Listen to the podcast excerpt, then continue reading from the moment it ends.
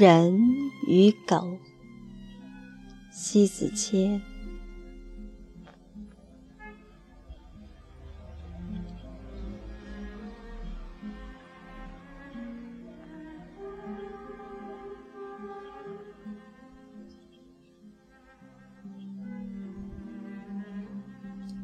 先来讲一个真实的故事。法国的一个教授养着一条宠物狗。这宠物狗太通人性，为此教授对它呵护有加，当成唯一精神上的寄托、生活的乐趣。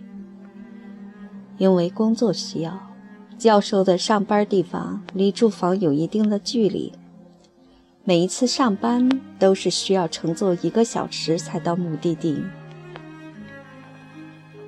长年以往，一切都在变。唯一不变的就是教授每次上下班所到的站台，小狗都相送相迎，且不论风雨几度春秋。有一天，当教授起身离开房子时，小狗愣是拦着教授，就是不给教授前往上班的列车。这样的反常，教授以为小狗出于不舍。并没有过多在意。最终，小狗几番周旋，拗不过教授需要去工作的匆忙，还是异常的尾后吠叫着跟随。竟不知这一次成了最后的相送。教授突发病变，就在工作室身亡。小狗。一直就驻留在每一次接送的那个站台，等待着主人。而今天，当一辆辆快铁停了又走，下了一批又一批的人群，始终不见熟悉的面孔。小狗就是不愿相信主人回不来了。可就那天，它明明就预感到主人一去就知道有事情发生。几经咬住裤脚，偏偏留不住主人的脚步。那天，漫空飞雪，寒风呼啸，他在百般悔恨里肝肠寸断，蜷缩在站台旁边，不论寒冷，一直颤抖的等。那双眼布满血丝和忧伤，也不知多久了，也一直在等。当。主人回不来。主人的亲人料理完了后事后，去到处寻找小狗，最后在站台旁边找到了小狗。只是小狗变了样，瘦骨嶙峋，满眼哀愁。亲人们在悲痛交加里劝小狗回家，小狗。看着过往的列车几次三番的疯狂声飞回旋，几近濒临疯狂的叫喊。亲人们在悲痛欲绝里，还是抱走了小狗，小狗却一直回望那个站台，一直回望。最后，仅仅是主人去世后的一个星期后。小狗不吃不喝，一直坐在主人常坐在火炉旁靠椅上。不久，合上了眼睛，伤别了。这是一段发生在欧洲城市的真实写照，最后拍成了一段微电影，描述着人与狗的至真至上的情感。这一部影片多么深刻的感悟题材，直接反映着真实的感情。揭露了在这个社会的人与人相往的至诚为之甚少了。人类与狗往往可以注入至深的情感，真实的演绎着旷世绝恋、撼人心魂。人与人未必能做到如此的至真至诚，那是因为缺少了唯一精神上的纯净互抵，心与心的相吸。才会情与情的共有。从某种意义上来说，人与狗的眷恋，有些却胜过人与人的心息。有思想、有语言的人，与只有肢体语言流露的小狗在一起，一个说，一个听，也许是这样的方式相处，喜怒哀乐都与之分享，不论小狗懂与不懂，它始终是不离不弃、不怨不恨的随从。温顺是忠实的专属。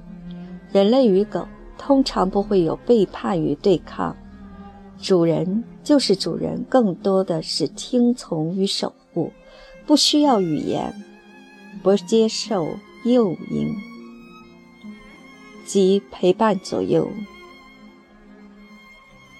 说到底，每个人都是自己的主人。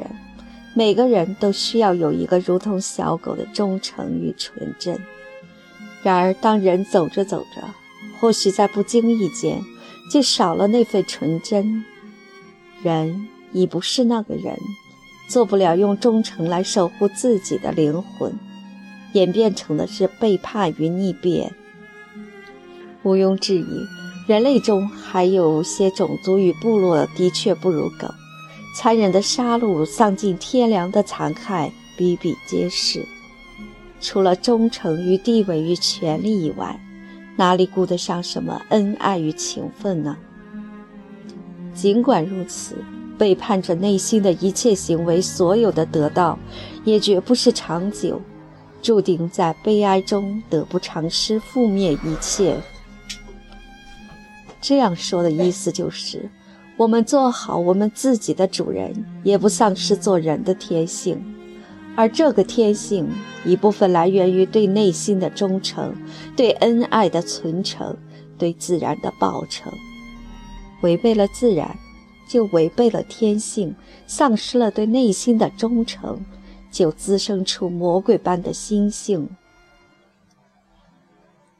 我养过两只狗，第一只是牧羊犬。起名叫悠悠。平日里，它除了看家外，更多给我生活的乐趣。工作之余，带着它去溜溜，逗逗它玩儿。不幸的是，有一天我工作回来，不知何因突然不见了。我恍然若失，到处寻找也杳无踪迹。我失去中，伤心了好长一段时间。魂不守舍中度日，想起他那威武的样子，就恨自己当初不好好看好他。后来，我买了一个比牧羊犬更小的小狗，也命名悠悠。这家伙太粘人了，一天黏黏糊糊，到哪儿它就跟着到哪儿。晚上睡觉时，把它放到客厅，它就不高兴，还吠叫不停。非得让他看到我这个主人，飞到床边睡才行。有一天，我匆匆忙忙开车出去，回来后也不再见到悠悠。后来细想，这么粘人，应该是跟着车后面跟不上，跑丢了。又让我伤心的不行了，好长一阵子回不过神来，总觉得少了些什么，惆怅的心很不自在。有些真诚取代不了，有些怀念仅剩哀伤。即便现在，我还想着悠悠，我已经不敢再去尝试养小狗。原因有于，一旦建立了情感，就难舍难分，割舍不下。倘若真的不见了，心会成伤；念念不忘里，久久回想着已经不能再回来的那种空荡荡的空洞。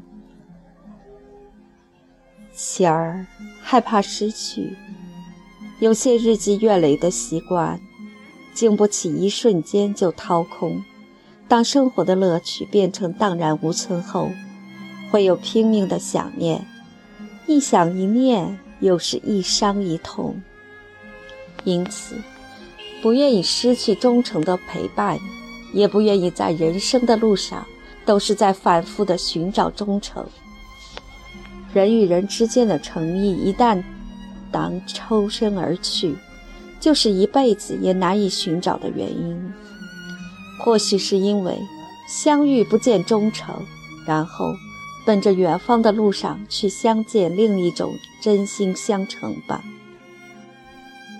人生有多少寻寻觅觅里错过，又有多少真真实实在错过？朗朗乾坤，天地可见，也唯有一颗忠诚的心，似是明月出天山，要射在茫茫大地上，无比的浩劫纯净。它悬挂在云海间，任何也取代不了，也消磨不去的一轮。